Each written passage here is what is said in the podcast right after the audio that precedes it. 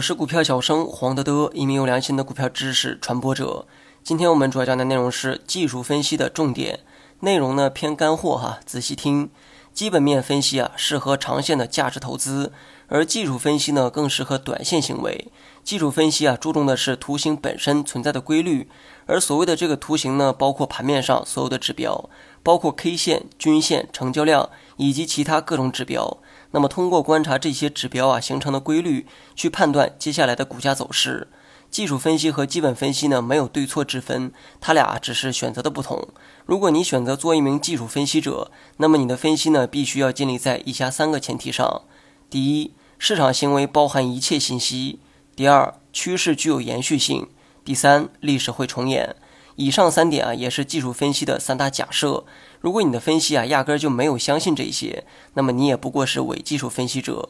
这就好比宗教信仰，你不信它，又怎么谈得上信仰？那么首先呢，先来讲一下第一个假设：市场行为包含一切信息，这代表股价的走势啊，已经包含了所有的信息啊在里面。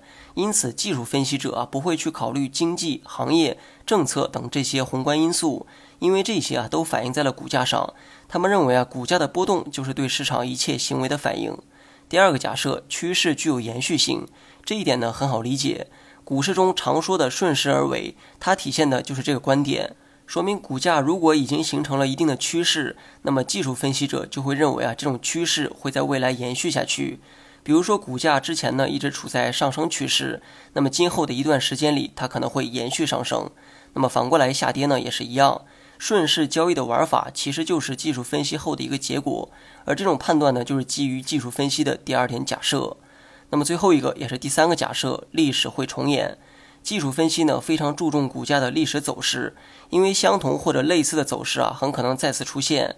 假如说历史中出现过 A 走势，随后呢衔接了 B 走势，而此刻你再次遇到了 A 走势，那么你会判断接下来可能会出现 B 走势。显而易见，了解更多的历史走势，有助于你判断更多即将出现的走势。如果你没经历过历史中的 A 走势，你当然也不会做出接下来 B 走势的判断。那么以上三点呢，就是技术分析的基石。不基于以上三点假设的分析啊，也不是技术分析。好了，本期节目就到这里，详细内容你也可以在节目下方查看文字稿件。